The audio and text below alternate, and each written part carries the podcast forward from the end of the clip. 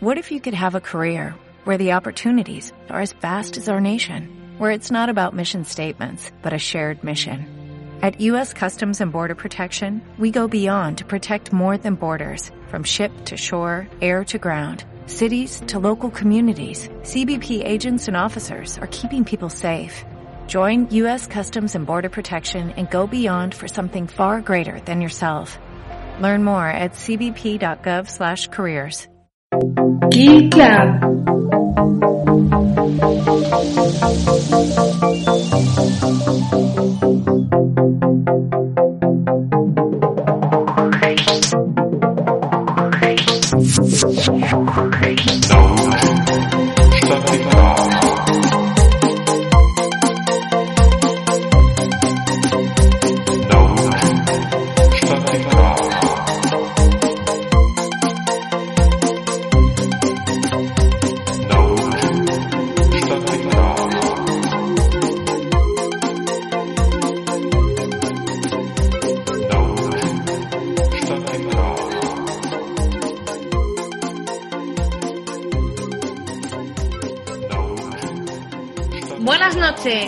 Esto es Kill Club y yo soy Alba Porter.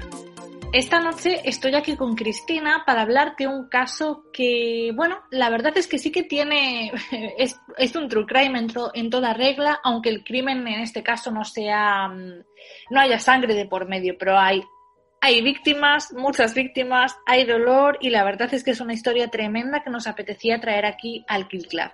Pero antes me gustaría, como siempre, darle la bienvenida a Cristina, mi infatigable compañera. ¿Qué tal estás, Cristina? Buenas noches, Alba. Pues estoy muy bien. Eh, la verdad es que es lo que dices tú. Es un true crime sin sangre. Y yo creo que va a ser un programa bastante interesante porque además está un poco en el candelero mediático y, que todo el mundo está hablando de ello.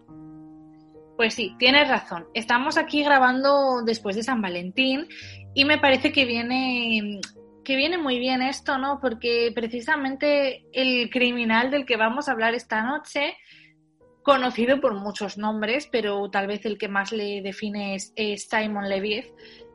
Este criminal es conocido por enamorar, encandilar a sus víctimas, ¿no? Sobre todo lo hacía a través de, de Tinder, la conocida aplicación para ligar. Y yo me pregunto, Cristina, ¿qué tal San Valentín? Bueno, un San Valentín, pues bien, especial. eh, me parece a mí que puede ser que de aquí a un año, una cosa así, pase por el altar. Oh, Y sí, sí, sí, ha sido un San Valentín especial, muy, muy bonito. Y, pero nada, lo celebramos unos días antes. Yo, esto de nosotros no nos regimos por días, la verdad. Lo vemos una cosa un poco. Sí, no sé. ya veis, queridos oyentes, que yo lo decía por algo, ¿no? Para Cristina ha sido un San Valentín súper especial y yo quería darle la enhorabuena ya aquí delante del mundo entero. Enhorabuena, Cris, que seas muy, muy feliz, que seguro que lo vas a ser. Pues muchísimas gracias, Alba. Yo creo que también, creo que todo va a ir bien y, y nada, y espero que pues la gente haya pasado un San Valentín bien. Para los que creen, pues genial, y para los que no creen, genial también, porque habrá sido un día más como cualquier otro. Bueno, a nosotras nos gusta mucho hablar de fantasmas, de crímenes y de cosas horribles, pero también nos gusta mucho el amor, así que yo aquí lanzo mi mensaje de amor a todo el que quiera recibirlo, que también es importante el amor. Y antes de empezar con el caso, quería decir que, bueno, nos habéis dejado muchos comentarios en ebooks y en redes sobre mm, los programas de True Crime, que os gustan mucho, que queréis que hagamos más. Nosotras, ya veis, encantadas, nos encanta el True Crime. Y si queréis programas de, queréis dejar ideas sobre temáticas o temas que queráis que tratemos, ya sabéis, nos lo dejáis en redes y estaremos más que encantadas de por lo menos intentarlo.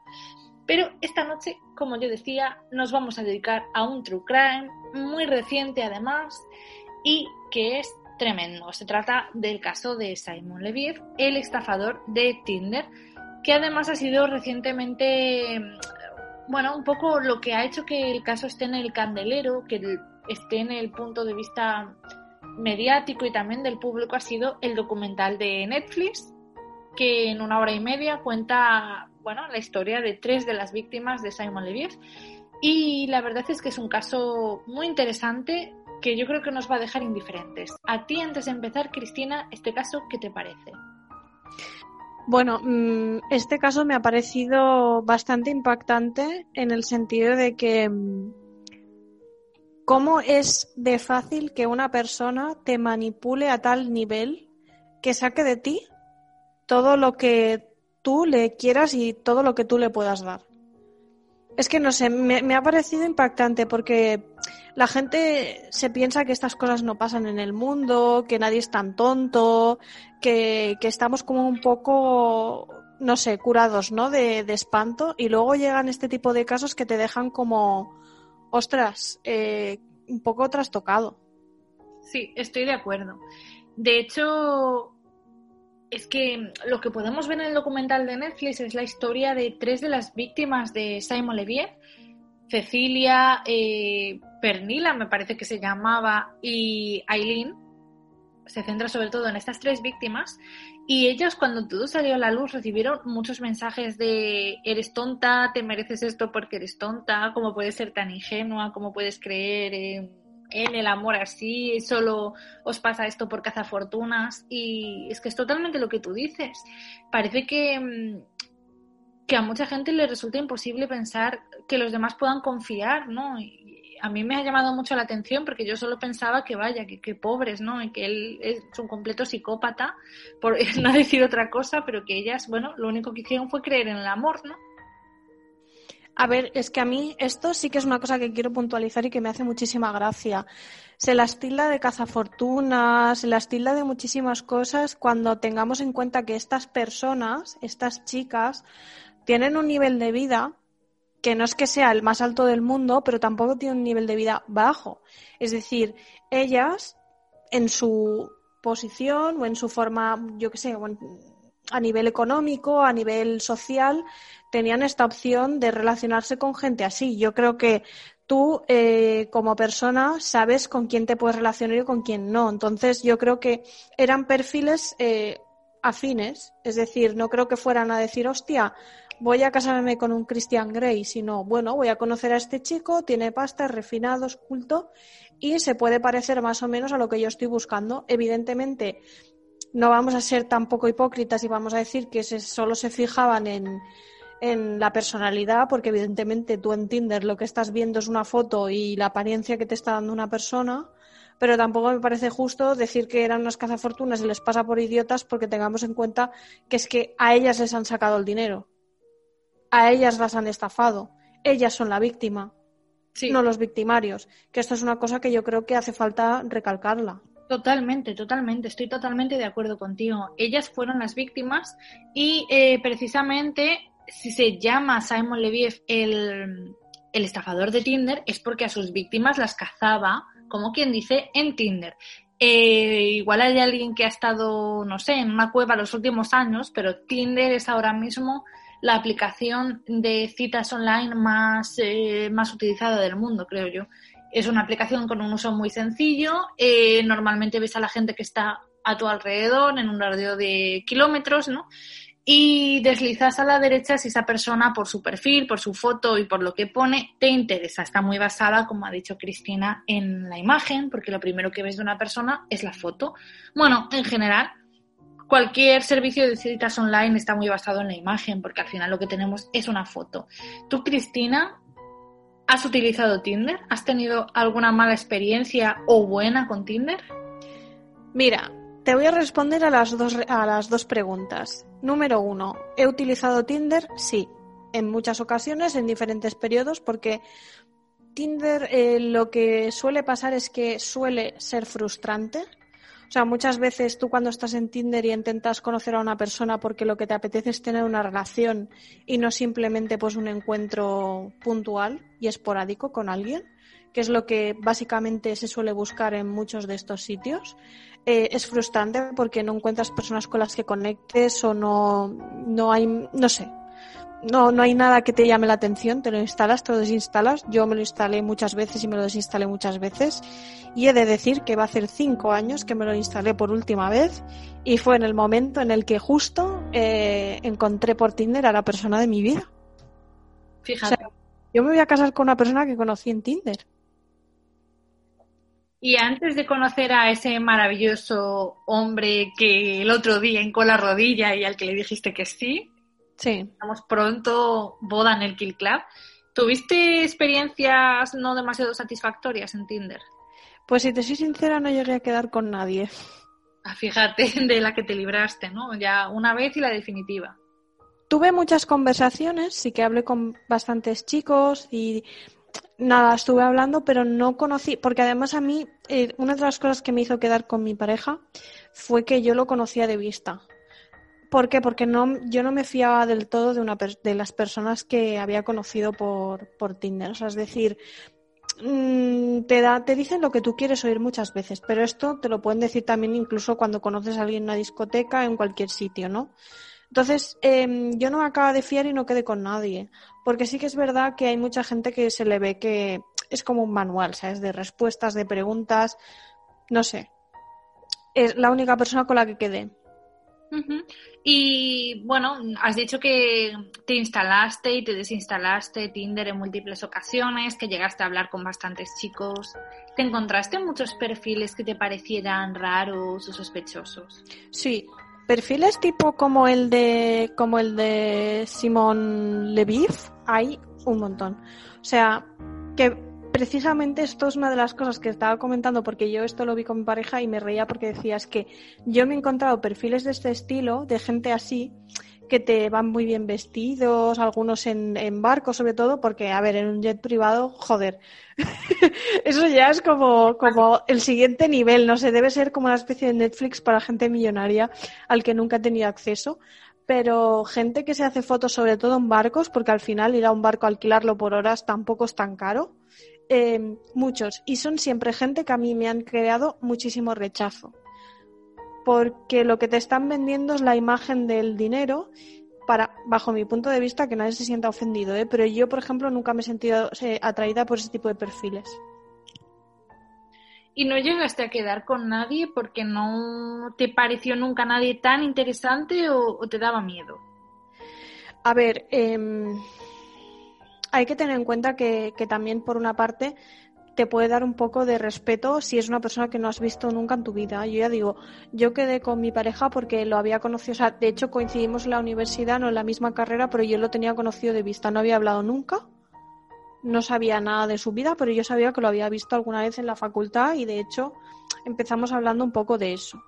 Pero con otras personas sí que me acuerdo de haber tenido conversaciones y decir, ay, pues igual quiero conocer o así, pero al final como que nunca resultaba en nada no, no, no me acababa de. Hay gente de la que no me acababa de fiar y, gente que no acababa nunca de concretar nada. Bueno, eh, está claro que para utilizar Tinder, cosa que yo la verdad no he hecho nunca, hay casi todo un manual de instrucciones y hay que tener bastante cuidado, ya no porque te pueda pasar algo como lo que le pasó a todas las víctimas de Simon Leviev o como le queráis llamar porque tiene demasiados nombres, hemos perdido ya la cuenta, sino eh, por todo lo que comenta Cristina, porque a veces la gente no quiere lo mismo que tú, porque da un poco de miedo quedar con alguien que conoces por internet y demás. O sea, en todo caso parece que, que la mayoría de personas van con pies de plomo por esta aplicación. Por eso es tan curioso el caso de, de la primera chica de la que nos habla el documental, el Cecily, una chica noruega que vive en Londres, porque ella se declara al principio de, bueno, la conocemos y ella dice que es una experta en Tinder, ¿verdad, Cristina? Ella dice que, que, lo ha visto todo en Tinder, que ha hecho más de mil match, lo lleva utilizando muchos años y es experta. Sí, esto me hizo mucha gracia porque me pareció un comentario un poco... A ver, ¿cómo decirlo? Que tiene muchas interpretaciones, muchas posibles interpretaciones. Y te voy a explicar por qué. Me hizo gracia porque pensé, ostras, una persona que dice que ya ha quedado un montón, que es una experta y tal, ¿cómo no ves venir a un tío así? Esto es lo que yo pensé, ¿no? Pero también por otro lado dije, ostras, te habrás llevado un montón de chascos, porque seguramente ella habrá intentado pues tener alguna relación y no lo habrá conseguido, y de tantas citas al final te quemas. Y esto lo sé porque tengo alguna amiga que también ha estado en Tinder, pero quedando con muchos chicos, y la de chascos y lo que te quemas es una cosa que esa sí que es una experta también en Tinder que la podíamos haber traído, porque de verdad, cada catfish que le han hecho a la pobre chica, que tela marinera. Caray. La verdad es que sí, es lo que tú dices, ¿no? Pero al final ella, bueno, todo va también en la personalidad. Ella era una, es, porque lo sigue siendo, una chica joven con ganas de creer en el amor, de encontrar una relación estable, duradera. Y vamos a ser sinceras, eh, Simon Leviev lo hizo muy bien. Eh, el manual del perfecto conquistador de Tinder tenía él, vamos. Si ella era la, la experta usuaria, él era el experto conquistador. Además, ella en cierto modo hizo las cosas bien. Porque, bueno, siempre es mucho más fiable un perfil de Tinder que tiene muchas fotos. Él las tenía, enlazaba a un Instagram en el que tenía muchas fotos, más de 100 más de 100.000 seguidores, o sea, que se dice pronto. Y ella lo googleó, él aparecía en Google, era el supuesto hijo de un billonario eh, israelí que se dedicaba al negocio de los diamantes. Bueno, ella antes de, deslizar a la derecha hizo sus comprobaciones y finalmente hicieron match. ¿Y qué pasó, Cristina, una vez que los dos hicieron match? Bueno, em, él le escribió y le dijo hola, ¿cómo estás? Y bueno, tuvieron así como una breve conversación, breve o larga, depende de cómo lo veas. Y nada, enseguida quedaron para, verse. Y él, pues bueno, hizo opulencia de todo lo que él tenía, de, del gusto que tenía para vestir, del dinero que tenía, eh, se la llevó, me parece que fue en la primera cita como en jet privado, no sé, le dijo en plan, ¿quieres pasar un fin de semana conmigo? Y fue como... Sí. No sé, es que me parece, es que te lo juro, me parece sacado de una novela de, de las de 50 sombras, pero encima lo cutre. No sé, es que no sé cómo decírtelo, porque aparte, personalmente, y esto es opinión mía, me parece que el tío no es tampoco muy guapo, no sé, no, no le veo qué atractivo tiene.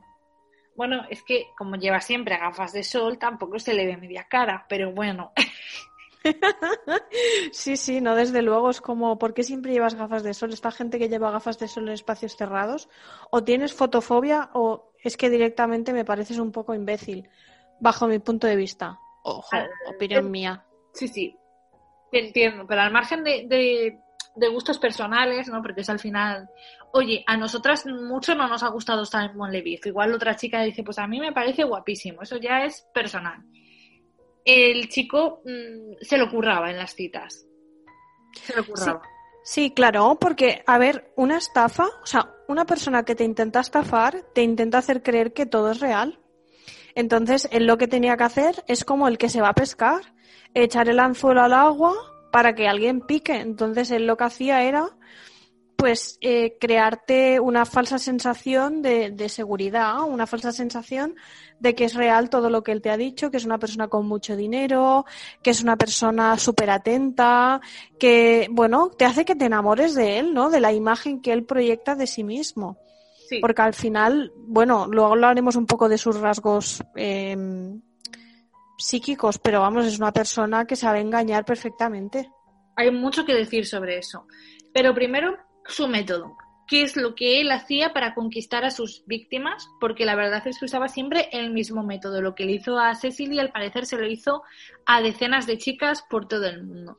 Una primera cita en la que fueron a tomar un café y en la que ella constató que él era igual que en las fotos, cosa importante porque hay mucho catfish en, en Tinder, mucho engaño que consiste, por ejemplo, en utilizar las fotos de otra persona o en retocar mucho las fotos. Vamos, que tú quedas con alguien y cuando ves aparecer a la otra persona dices, ahí va, la que me han colado. Como si compraras pescado poco fresco, vamos, o sea, no es lo que parece. Sí, eh, sí, esto le ha pasado a alguna amiga mía que quedó por que quedó en Tinder con una persona que no tenía nada que ver. O sea, era el mismo chico que se había hecho las fotos de una manera y se las había retocado con Photoshop y, o sea, cuando quedó con él dijo, madre de Dios. Y también le pasó a un amigo mío que mm, él también quedó con, con otro chico por Tinder y me dijo es que cuando lo vi en persona casi me muero y nada, estuvieron así tomando algo, pero dice, pero por educación, ¿eh? Porque yo me hubiera ido, en plan, me has mentido hasta en tu imagen. Y, y tu amigo se quedó a tomar algo, pero tu amiga, ¿qué hizo? mi amiga también, por ver, a ver, por vergüenza, porque también es verdad que tú piensas que si tú quedas con una persona, aunque te haya hecho un catfish y no sabes exactamente cómo es y tal, y luego la ves en persona y no te gusta, tú lo que intentas es pues no quedar mal, porque es como políticamente súper feo, incorrecto, mm, no darle ni la oportunidad de, de hablar con esa persona, ¿no? Tampoco le vas a decir, oye, me has mentido con las fotos.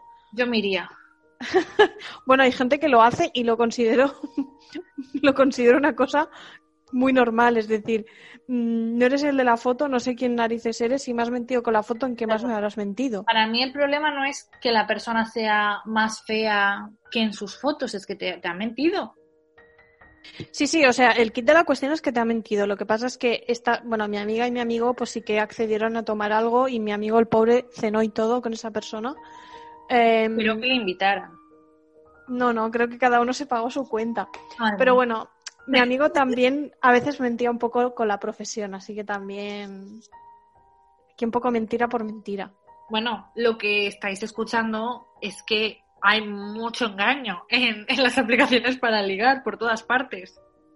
Sí, la verdad es que sí. A ver, yo, por ejemplo, creo que también hay veces que ocultas cosas porque tampoco es, no sé, tampoco quieres que sepan dónde trabajas, porque tú no sabes si la persona que estás conociendo está cuerda o no está cuerda del todo. Tú tienes una conversación y te puede parecer una persona normal, pero luego igual es una persona obsesiva o se obsesiona contigo. Entonces, por ejemplo, pues no dices exactamente dónde vives o no dices dónde trabajas o cosas que no te puedan identificar fácilmente o no le das tus apellidos, ¿sabes? Tú sabes que se llama, yo qué sé, Pedro, pues quedas con Pedro, pero no sabes que Pedro trabaja en la empresa X y vive en el pueblo X, porque tampoco... Claro. Pero No una sé. cosa es no contar todo, que no hace falta contarle a alguien toda tu vida, tampoco lo harías si conocieras a alguien en una discoteca, ¿no? Va- Vas, vas racionando la, la información y otra es mentir.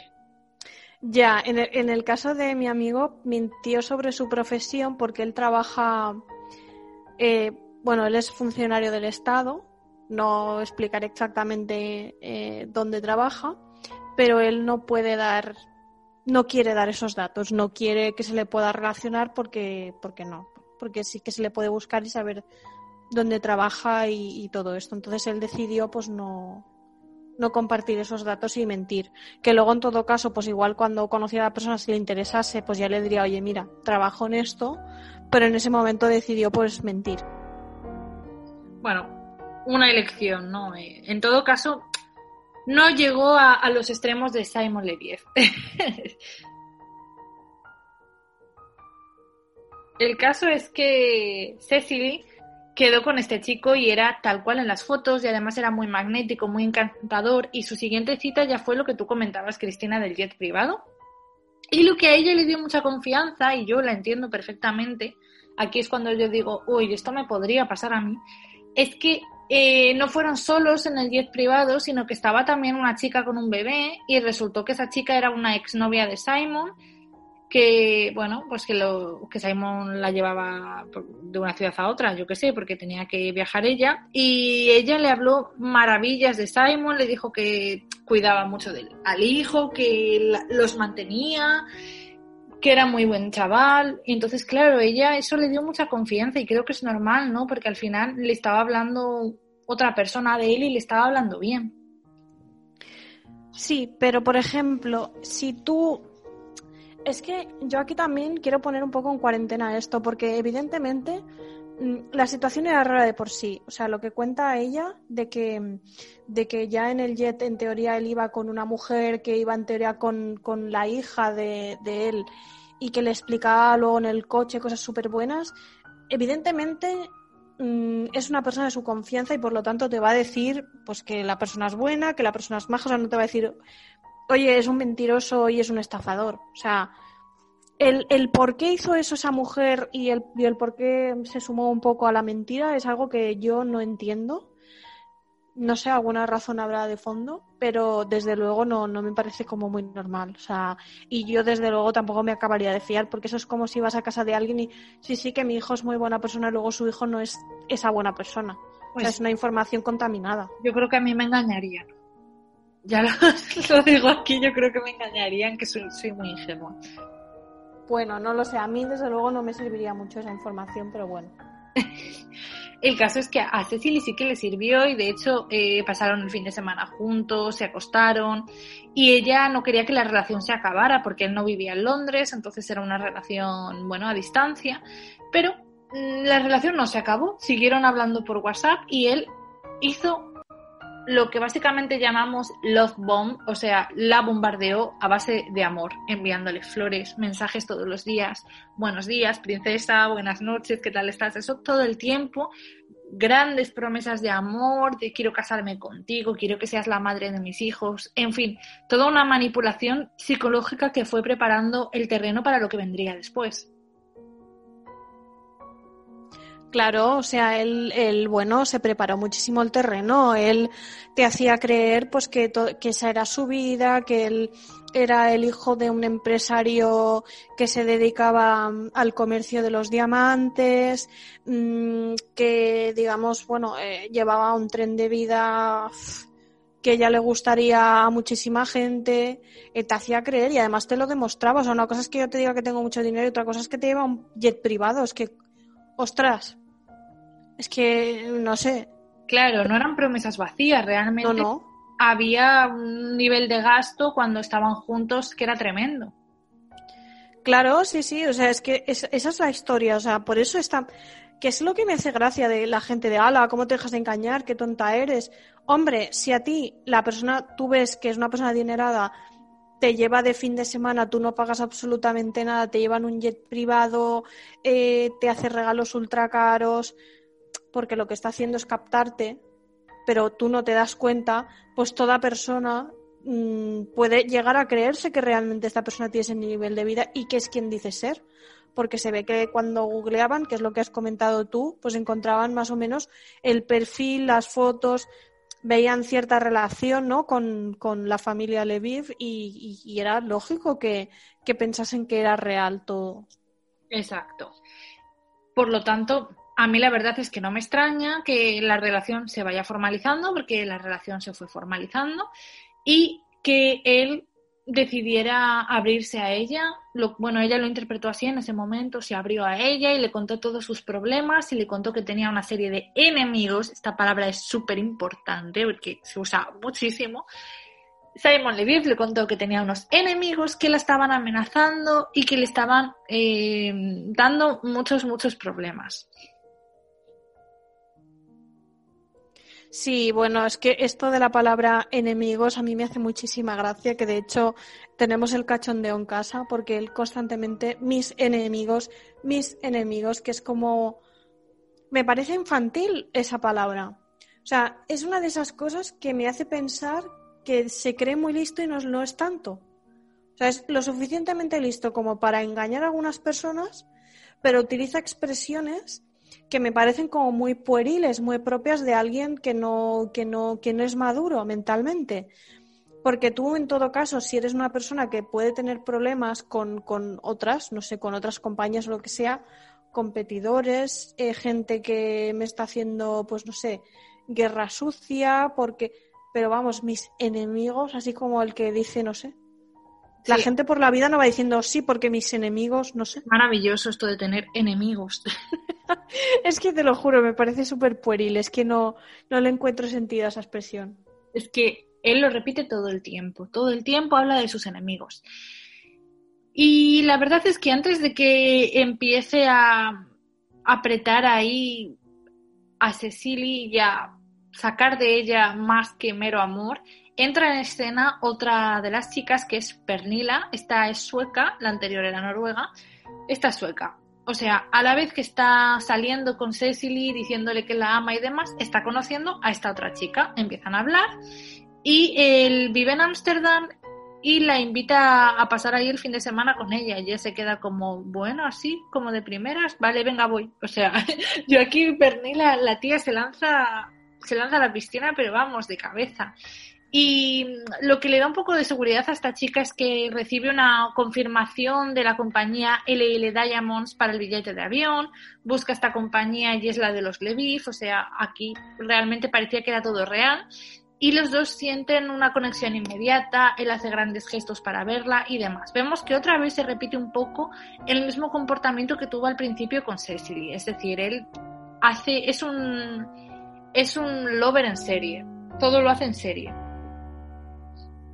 Bueno, en el caso de en el caso de Pernila em, sí que es curioso porque ella dice que no sintió ninguna chispa, porque en el caso de Cecily sí que se acostó con ella, fue una relación tirando a romántica y en el caso de, Pernila, ¿no? Ella dice que no sintió, digamos, chispa, no, no le acabó de, gustar físicamente, que aparte también mm, yo creo que, bueno, ella la veo como que es un poquito más mayor que él, igual ella buscaba, pues, no sé, un hombre un poquito más más varonil o más mayor o no lo sé, la verdad, no, no sé exactamente qué es lo que buscaría, pero sí que es verdad que él, pues, es capaz de adaptar su modus operandi y dice, bueno, pues si no me puedo hacer pareja de esta persona, pues me haré su amigo. Exacto. Que es lo que hace con ella. Es lo importante. Que él no dice, bueno, no ha funcionado la cita y ya está. No, no, es que se hacen amigos. Él consigue que sea su mejor amiga y eso es lo interesante porque va a tener sus repercusiones después. Es que tengamos en cuenta, y esto lo, quiero reiterar, em, en este caso, en el de Pernila, es una persona de alto poder adquisitivo. O sea, se la ve una mujer que tiene un trabajo bastante, bastante bueno. Ella siempre dice que se ha relacionado con gente pues de mucho dinero y, yo creo que él se da cuenta, o sea, él sabe perfectamente escoger a qué, con qué mujeres puede eh, llegar a, estafar pues eh, más dinero y yo creo que a ella la vio que tenía un nivel de vida bueno, un nivel de vida con el que él podía igual también financiar pues, sus propios intereses. Exacto. Y por eso eligió a Cecily, ¿no?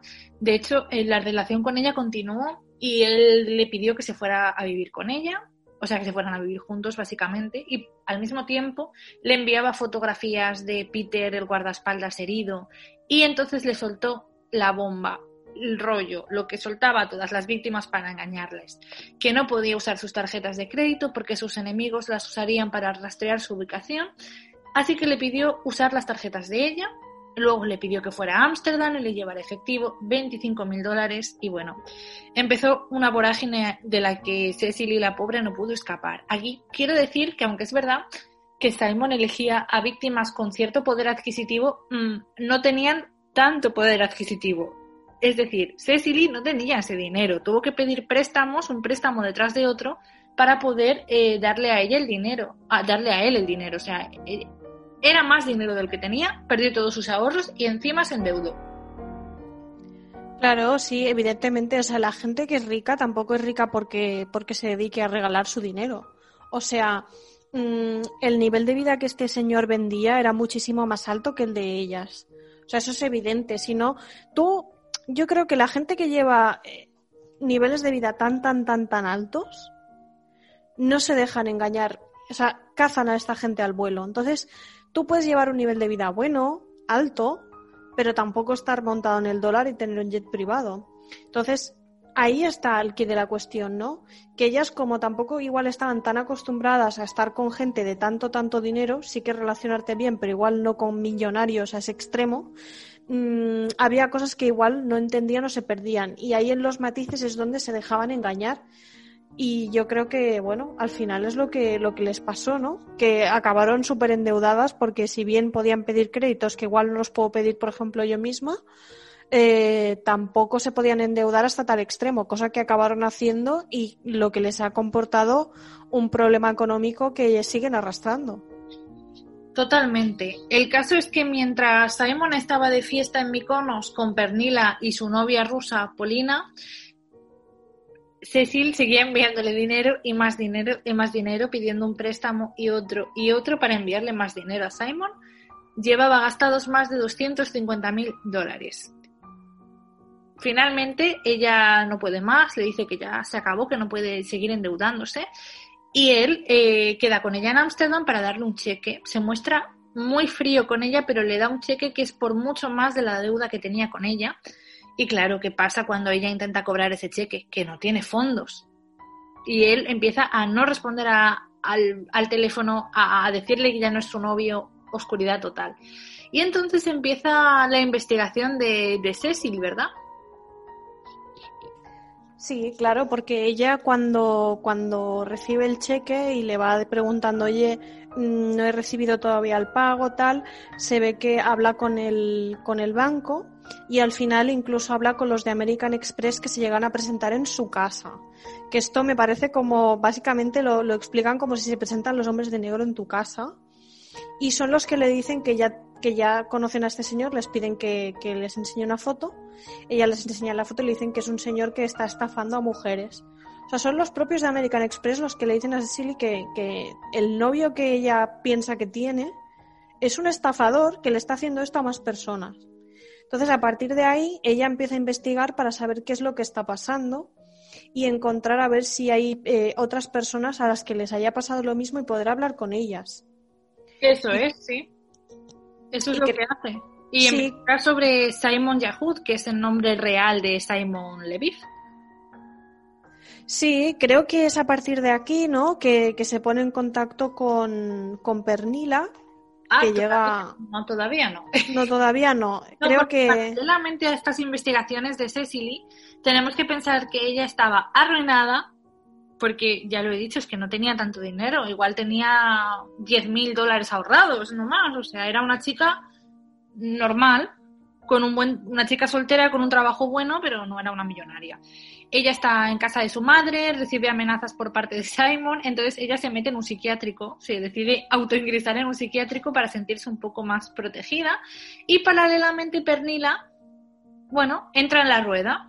Eh, Simon empieza a decirle que sus enemigos le están persiguiendo, que le envíe dinero y entonces ella le envía más dinero del que tiene, 30 mil dólares, ella no, todos sus ahorros para comprarse una casa y eh, le envía todo el dinero que tiene y eh, básicamente entra en esta rueda, ¿no? Se convierte en una víctima más. Claro, porque él es muy listo. Él lo que te dice es durante un tiempo está contigo, él siempre te está justificando que va de país en país por trabajo. Entonces, básicamente él va de país en país porque va de chica en chica. Eh, cuando estaba con Cecily, a los países a los que viajaba era porque estaba hablando con Pernila y con otras, y entonces así iba justificando sus viajes. Entonces, eh, al decirle que no podía utilizar sus tarjetas de crédito porque lo podían rastrear, era lógico porque él se movía mucho, ¿no? Tú podías pensar, vale, lo entiendo. Y entonces es lo que le pasó con Pernila, que fue todo el dinero que le prestó ella pensó que, bueno, claro, es que se tiene que ir moviendo porque tiene que ir viajando y tiene que seguir eh, generando ingresos. Exacto.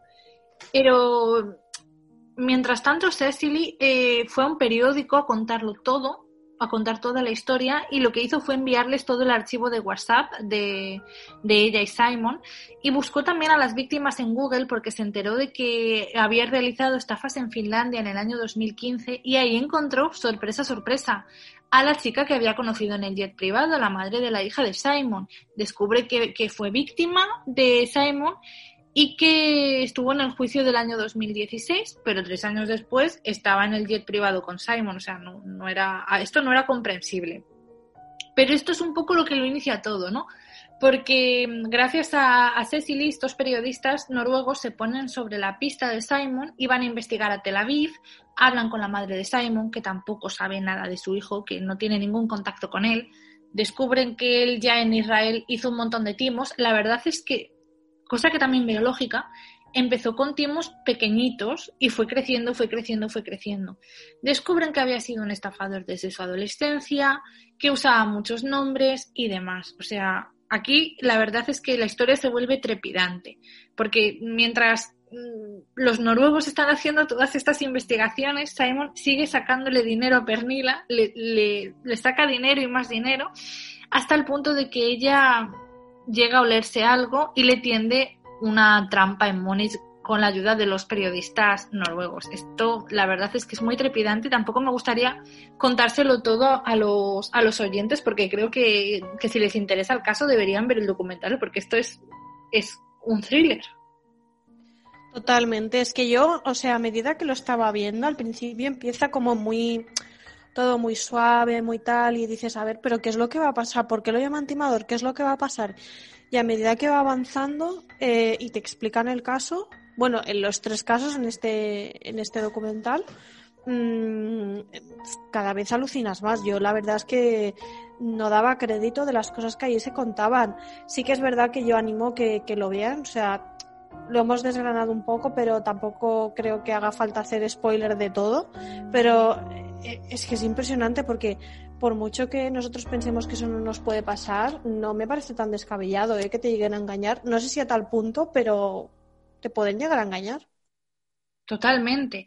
Y de hecho, entra en escena eh, a raíz del artículo del periódico noruego que se traduce y se viraliza. Este, tal vez hayáis leído esta historia de Simon Levier. Gracias a, a este artículo se entera de todo Aileen, que es una chica um, holandesa, si no me equivoco, que llevaba saliendo con Simon más de un año. Ella llevaba más de un año con él y se entera de todo por el artículo del, del, periódico y se queda como en shock total. Esto me pareció increíble porque podemos ver el nivel de engaño, de adherencia que tiene un estafador como este que la tiene engañada durante más de un año. Y a mí es que esto me ha resultado escalofriante porque imagínate enterarte de, de que tu novio con el que llevas un año ha hecho todo esto y te lo quiere hacer a ti también. Sí, bueno, es que ella también decía bueno, que le había dicho lo mismo, que al guardaespaldas pues le habían agredido, que no podía utilizar sus tarjetas de crédito. Entonces ella, al leer esto y ver que eh, lo que le estaba contando era básicamente lo mismo que le había contado a otras chicas, se dio cuenta de que le estaba engañando. Y entonces ella es la que decide tomar cartas en el asunto y decir, mmm, te vamos a parar los pies. No os vamos a contar cómo, porque la verdad es que está divertidísimo todo el plan de Aileen. ya me, me, ha caído súper bien. Le, le, hago aquí un, un, altar, vamos, es un ejemplo. Sí, no, no, la verdad es que de las tres me parece la más inteligente. También es verdad que tenía esa ventaja de que el caso ya estaba escrito en periódicos y que ya podía saber un poquito de qué iba, de qué iba todo, pero desde luego a mí me hizo muchísima gracia y yo creo que, bueno, si, si la gente lo ve, le hará gracia también. Yo creo que sí. Y es un caso muy interesante el de Simon Levitt porque hoy en día está libre en Israel, parece que vuelve a tener dinero y yo lo he buscado en Instagram y él clama en su Instagram que toda historia tiene dos lados y en Stories pone algo así como sígueme en mi cuenta privada para mayores de 18 si quieres saber la verdad y yo le he pinchado y solo le siguen 70 personas en esa cuenta así que no, no sé yo qué pasa aquí. Pero el tío sigue, sigue en activo no sé si timando pero ahí está posando con Ferraris en Israel es bastante sorprendente es que el tema este del Instagram es buenísimo porque yo cuando acabó el documental digo, a ver dónde está este. El Instagram que tiene él, por lo que, por lo que he escuchado, se lo cerraron. Lo que pasa es que hay un Instagram que tiene 200.000 personas. Entonces pensé, tiene que ser este sí o sí. No le di a seguir porque está, es cerrado y porque tampoco me apetece. Pero la gracia, de, la gracia del asunto que me hizo pues reír mucho es que había como y no te exagero, 20 Instagrams, eh, Simon Leviev oficial, Simon Leviev ah, oficial 1, eh, y así, o sea, con diferentes, con el mismo nombre, pero de diferentes maneras, había como 20 Instagrams. Y dije, claro, es que es un estafador y es que tiene como 20 Instagrams. Es que me pareció graciosísimo, porque me parece que la gente es muy cachonda. Yo, la broma esta me, me pareció muy bueno. De hecho, si la gente se mete, se mete en internet y pone hashtag Simon Leviev, la de memes que hay es que son buenísimos. Pero ahora vamos a hablar de algo que no es tan divertido ni tan gracioso, que es quién es Simon Leviev. O sea, tú me contabas en la previa, Cristina, que realmente él tiene todas las papeletas para ser una persona bastante, bastante oscura, ¿verdad? Sí, a ver, eh, yo eh, lo que he estado mirando un poco es que él tiene lo que se llama la triada oscura de la personalidad, ¿vale? Yo no soy psicóloga, pero sí que eh, me, me, interesa mucho el tema este de la triada oscura de la, de la personalidad porque se dice que son las personas que más fácilmente son capaces de traspasar esos límites éticos y morales y cometer pues delitos, ¿no? Como en este caso es estafar, gente que mata a otras personas, o sea, digamos que esta triada es la que configura personalidades que traspasan eh, la línea que la gente normal no traspasaría.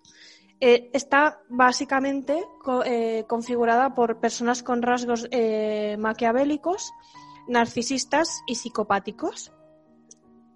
Cuando hablamos de una persona que tiene rasgos maquiavélicos, pues suelen ser personas cínicas, sin principios, los que creen que el fin justifica los medios, que es básicamente lo que decía Maquiavelo, ¿no? esto es lo que, lo que, por ejemplo, se caracteriza mucho en este, en este hombre, ¿no? Él es muy maquiavélico porque él lo que está urdiendo es un plan con un fin y le da igual si ese plan eh, tiene víctimas colaterales, es decir, le da igual que tú te arruines, que tú tengas una vida eh, horrible después de todo lo que él te haya hecho, porque para él lo importante y lo bueno es lo que él quiere conseguir. Aparte también eh, son personas muy narcisistas que se caracterizan por un sentimiento de grandiosidad, de superioridad. Él se cree mejor que los demás y de hecho él se lo cree. No es que lo aparente, es que él se lo cree. Él es muy narcisista. De ahí que las fotos sean con toda esa opulencia, siempre habla de sí mismo. Él nunca reconoce sus errores. Él siempre dice que los demás mienten, que el que dice la verdad es él y además necesita esa atención y admiración constante. ¿Por qué? Porque si te fijas también, él se enfada mucho cuando le critican. O sea, es una persona que acepta cero las críticas. Y luego, por último, está el rasgo que a mí más me preocupa de todo, que es la psicopatía, ¿no? Que es incapaz de empatizar con los demás. Él sí que entiende que lo que hace está mal, o sea, esto un psicópata, todo psicópata le pasa, él entiende que lo que hace está mal y hace daño a los demás, lo que pasa es que en él no genera un sentimiento de culpa. A él le da igual porque él lo que hace es instrumentalizar a las personas.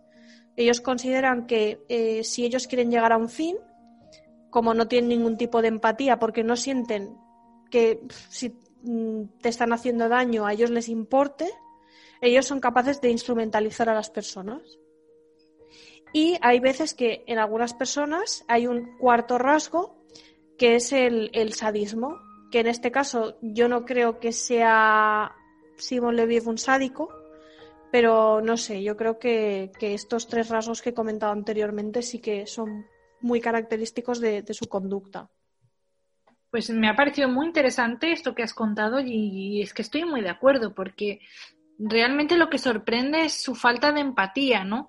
él no tiene ninguna empatía para con esas mujeres, finge un enamoramiento, las bombardea con amor, con grandes gestos, con viajes, muchos mensajes de amor, flores todos los días, las deslumbra.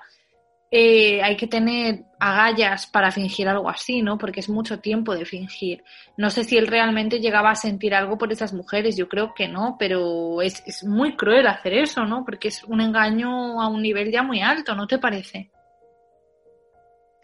Sí, es lo que, es lo que, es lo que digo. Yo considero que es él em, quiere financiar un estilo de vida que, no puede porque él no, tiene una profesión que le permita, ni tampoco tiene una herencia que le permita eh, llevar ese nivel de vida. Y entonces él lo que hace es, pues por vía fraudulenta, conseguir lo que no puede conseguir eh, de normal y como no tiene principios, no tiene, no tiene ningún tipo de remordimiento, no tiene ningún tipo de empatía, él es capaz de llegar a lo que él quiere a través de medios que el resto de personas, eh, por lo general, no utilizaríamos nunca. O sea, nosotros no utilizaríamos a otras personas hasta el punto de arruinarlas, porque creo que en el caso de Cecily dijo que llegó incluso a plantear el suicidarse. O sea, es que parece que nos reímos mucho de esto, pero para mí no tiene ningún tipo de gracia. No, es que no, es gracioso, además. Él las arruinas sin pararse a pensar en las consecuencias o, bueno, sin interesarse por esas consecuencias. A él le da igual lo que hagan ellas después. Eso le da completamente igual. Él solo quiere el dinero. Y lo que es interesante es que utiliza una estructura piramidal en sus timos, un, un esquema Ponzi, igual que, bueno, que ya, ya lo comentamos hace tiempo, ¿no? Que hacía Jeffrey Epstein para captar chicas para, para su red. Pues este lo que hace es utilizar el dinero que le da una para agasajar a la otra, conquistar a la otra y así pasar a la siguiente, a la siguiente, a la siguiente y mientras ir llevando ese tren de vida desbocado de millonario total. Es que es, es tremendo. Claro, es que ahí está la cosa, o sea, y ahí me demuestra aún más que lo que él busca es financiar ese, ese estilo de vida. Él no se queda, o sea, no es una persona que ahorre nada de lo que está ganando, Ah, no. estafando. Él se lo gasta todo. Entonces, él cree que ese medio de vida es lícito. Si tú sabes que lo que estás haciendo es ilícito, probablemente em, tú robes, por ejemplo, un banco y te quedes con una parte por si pasa algo. Puede que una parte te la gastes y otra la, la ahorres, la guardes. Pero es que en su caso, él se lo gasta, se lo gasta, se lo gasta porque para él es una cosa que, es lícita y normal, sabiendo evidentemente que lo que está haciendo no es legal, pero para él es lícito. Para él no hay consecuencias, no hay normas, no. Él no tiene ningún reparo en manipular a mujeres a diestro y siniestro, a mujeres mm, que son mucho más interesantes y atractivas que él, por otro lado, que sorprende su capacidad de manipulación. Yo creo que es un, genio de la manipulación, porque si no, no me lo explico. Sí, es, es, es curioso, no sé, a mí me hace gracia por eso, porque mm, él es como, y para mí es una persona como vacía. Yo creo que él, él es como una cáscara vacía y se intenta llenar con cosas que, que realmente son como superficiales. Entonces al final nunca sabes qué hay dentro de esa cáscara. Que igual está, o sea, que evidentemente no está vacía, pero algo tiene que haber. No sabes quién es el, el, el Simon Leviev o el Shimon Hayut que hay ahí debajo. Es que no, no puedes saberlo porque, porque no sé si siquiera hay algo. Es como, no sé cómo explicarlo. Es como una personalidad, para mí se me hace muy extraño que existan personas así. Pero existen, existen. Y tal vez lo, peor para mí de, de, toda esta historia es la falta de reactividad de, del sistema judicial o, bueno, o sea, en fin, que realmente él ha estado muy poco tiempo en la cárcel y sus víctimas nunca han recuperado el dinero que él les ha estafado. Esto no me resulta completamente surrealista, porque claro, por, por lo visto, eh, no se puede medir una estafa emocional y ellas han accedido a darle ese dinero. Entonces, bueno, pero es que me parece amoral esto, no, no me parece normal. Bueno, es que de ahí, ahí radica un poco el problema de todo, porque al final él sale con una falsa sensación de, de, impunidad, él cree que lo que ha hecho es mm, correcto y que la que haya confiado, pues culpa de ella será, porque claro, no ha sufrido una consecuencia legal.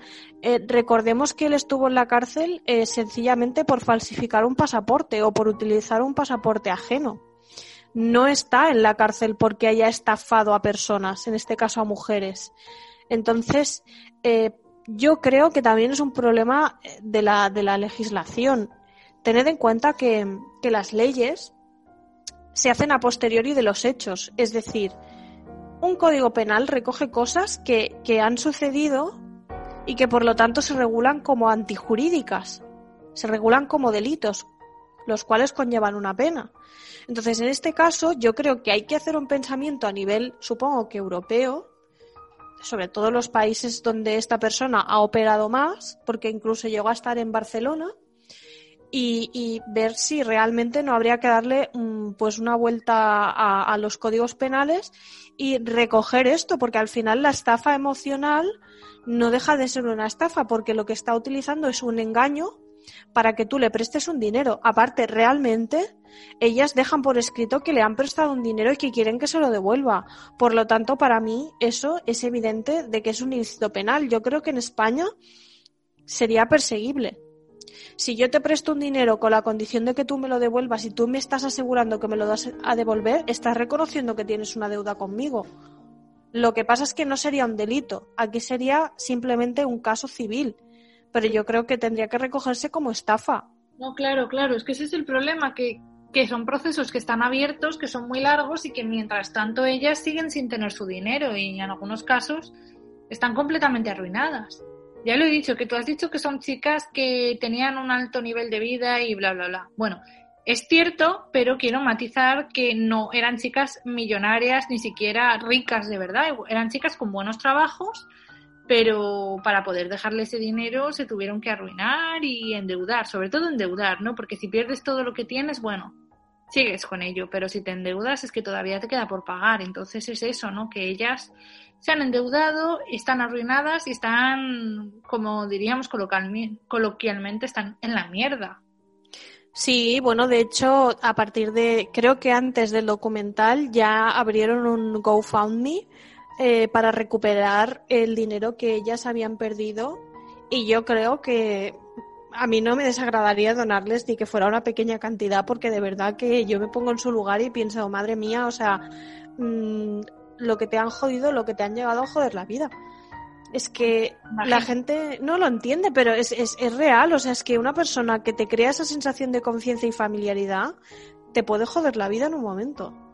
Es que a ellas les pasó. Y no son las únicas, ¿eh? no os vayáis a pensar que solo son estas tres chicas. Eh, hay muchos más casos, no solo mujeres, también timó a hombres y a parejas pero el caso es que Simon Levy llevaba por lo menos 10 años realizando timos aquí y allá y se calcula que ha estafado más de 10 millones de dólares, que se dice pronto. Claro, es que él empezó, o sea, su, su, su modo de vida criminal ya empezó siendo adolescente, es decir, a los 15 años, creo, sobre los 15 y 16 años, eh, su madre eh, lo envía a Nueva York eh, con unos amigos que vivían, vivían allí y lo envía con ellos porque, bueno, ve que, ve que su hijo allí pues no, no sé, no, no se está encauzando, no, no, no, no está haciendo lo que tendría que hacer y lo envía allí a ver si consigue mejores oportunidades, un trabajo y, y consigue ser una persona de bien. Y ya es ahí cuando empieza el germen de todo, que es cuando, cuando se hace pasar por, por el, el, padre de la familia, pide una tarjeta de crédito, me parece que solicita como unos 40 mil dólares, viaja a Tel Aviv, se compra ropa de marca y es cuando empieza a construir el personaje. A partir de ahí es cuando empieza él con las estafas. Primero fue en Nueva York y luego ya de vuelta a Israel es cuando ya siguió con la rueda y de Israel hacia Europa él, él ha ido así, ha ido estafando pues a esta familia, luego ha ido, me parece que también estafó en Israel a otra familia, eh, falsificando unos cheques que también él cobraba. Mm. Y así es como él se iba haciendo con dinero y se iba construyendo pues el personaje de Simon Leviv, que tenía dinero, el heredero se cambia el nombre legal, porque aunque nos haga gracia, Simon Leviv es un nombre real, se lo pudo cambiar, pese a que luego tiene una serie de nombres falsos como David Sharon, eh, etcétera, etcétera. Pero sí, se creó un personaje y le dio tintes de realidad. Totalmente, totalmente. Y, y, tenía colaboradores como el guardaespaldas del que ya hemos hablado, o un socio de negocios, o la exnovia esta que es la madre de su hijo, y esta gente tampoco ha ido a la cárcel ni ha pasado nada con ellos, ahí están tan tranquilos. Claro, es que no sé hasta qué punto eso es. Ellos sabían lo que él estaba haciendo o no. Porque tampoco, la verdad, no dieron mucha información en el documental y tampoco he encontrado mucha información al respecto. Igual eran personas que estaban en su entorno y pensaban que esta persona tenía un nivel de vida alto, igual no, no lo sé, ¿eh? sinceramente. Seguramente eh, ellos conocerían que esta persona era como era. Pero. Tiene pinta. Sí, pero tampoco estaban cometiendo ningún ilícito porque ellos lo único que hacían era acompañarlo y poco más. Hacer creíble una mentira, pero el que miente es él. En todo caso, la historia de Simon Levy es la historia de un mentiroso compulsivo, de un manipulador nato y sobre todo de un psicópata al que le dio por timar a mujeres como le podía haber dado por desmembrarlas. Quiero decir, que psicópata es y me parece algo evidente a pesar de que no mató, nosotras normalmente hablamos de casos de true crime en los que hay mucha sangre y cosas muy escabrosas. Simon Levy hizo mucho daño a muchas personas, a varias decenas de personas, lo que le convierte en un ser espeluznante, al menos a mi juicio. Totalmente, es un ser espeluznante, es una persona que, bueno, después de salir de la cárcel creó una página web eh, para hacer como un webinars explicando cómo triunfar en los, en los negocios. Una persona que no ha tenido un negocio en su vida. O sea, es como cómo convertirte en, en un hombre de negocios, eh, no sé, con mucho dinero y, y successful, ¿no? Por ahí, toda la palabra successful, successful. Como si él hubiese conseguido mucho éxito con ello. Total, total. Y ya para terminar, Cristina, ¿les recomiendas a nuestros oyentes que vean el documental de Netflix? Sí, ya solo por lo surrealista que es, que te parece que estás viendo una película, porque de verdad eh, me recordó, salvando muchísimo, muchísimo, muchísimo, muchísimo las distancias, me recordó un poco la película de Dolor y Dinero, que yo la veía y decía, es que no puede ser, no puede ser, no puede ser, y es un caso real. Pues esto me pasaba lo mismo, decía, no puede ser, no puede ser, y resulta que es real. O sea que yo la recomiendo que se la vean, porque la verdad que no deja indiferente a nadie.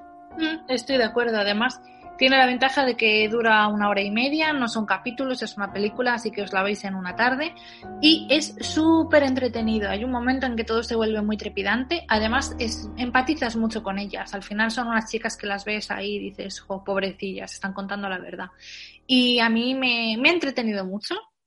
A pesar de lo tremendo del caso, me ha resultado muy entretenido. Entonces sí que os lo recomiendo. Lo tenéis en Netflix y no os va a dejar indiferentes, eso os lo puedo asegurar. Cristina, como siempre, muchísimas gracias por estar esta noche aquí conmigo. Bueno, muchísimas gracias a ti, Alba, por otro día más en el Kill Club, eh, a los oyentes y la verdad por poder tratar este true crime que me ha parecido súper interesante y que algo de sobrenatural tiene porque desde luego el tío es un fantasma. Ah, bueno, eso sí, es un fantasma como, no los hemos visto por aquí, eso está claro. En fin, muchas gracias por estar aquí una vez más. Y como siempre, muchas gracias a nuestros oyentes y nos vemos en el Kill Club.